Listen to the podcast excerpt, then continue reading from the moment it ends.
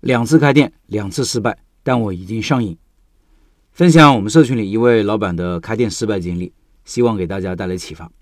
他说：“分享一下我自己的两段开店经历，都是失败的经历，分享出来给小白创业者一些警醒，也希望自己能复盘自己的这段经历，有所成长。”第一次的开店经历是摆摊，项目是做寿司，产品没有拜师，纯粹因为当时女友爱吃，我跟着学习的。商量后觉得可以去卖。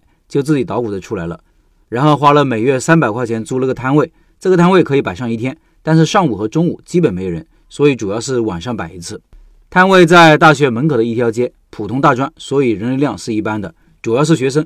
刚开始生意每天营业额两百到三百左右，客单价是八块左右，具体的记不清了。慢慢感觉不挣钱，后来听朋友意见，把原材料品质降低，成本降下来，觉得客人反正也吃不出来，结果不到一个月时间就基本没有生意了。所以三个月不到，第一次开店经历就匆匆忙忙的结束了。第二次开店是在二线城市中心盘了一个档口，市区步行街里面，所以人流量很好，但面积不超过二十，月租金一万。做的项目是一七年红极一时的炸鸡奶茶，加盟品牌就不明说了，一家杂牌，加盟费三万。结果和大部分小白一样，怀着对未来最美好的憧憬，然后各种原因亏得一塌糊涂，营业额每天就几百。根本无法维持庞大的开销，更别说赚钱了。半年不到就关门了。总结有四点：第一，错误的开店观念，以为开店做吃的，是个人都会买，对市场没有敬畏，忽略了开店本身是一件高风险的事情。不仅没有提前进行顶层布局，规划目标客群，对餐饮的运营更是一窍不通。开店如果没有正确的认知，没有对风险的意识，说明自己还没准备好。也只有经历过失败的人，才懂得敬畏客人。第二，盲目加盟。就像老陈经常提到的小白加盟一样，不一样的开头，一样的结尾。经过这次血淋淋的教训后，我就意识到产品主权的重要性。不靠谱的加盟商能把小盟给忽悠瘸了，没产品，没运营，店就不是自己的，能做起来才是怪事。第三，没有控制成本的意识，在装修、转让、采购设备上花费太多。举个例子，小店装修都花了两个月，现在回想起来简直是脑残行为。小餐饮本身就是小本生意，省下来都是自己赚的。大家只要有这个底层逻辑，控制成本，整个系统的优化才有大大的改进。第四，最后就是选址、转让费的谈判、产品的打磨、保证产品的品质等基础的事情。之所以放在最后反思，不是它不重要，而是最重要。餐饮的本质就是口味，选址和口味占到成功率的九成以上。开店真的很考验人的综合能力。就像老陈新书封面那句话：“开店不难，难的是开一家持续赚钱的店。”归根到底，你是否专注于自己的店？能力和意识是否匹配一家赚钱的店？这都是我自己需要继续努力学习的。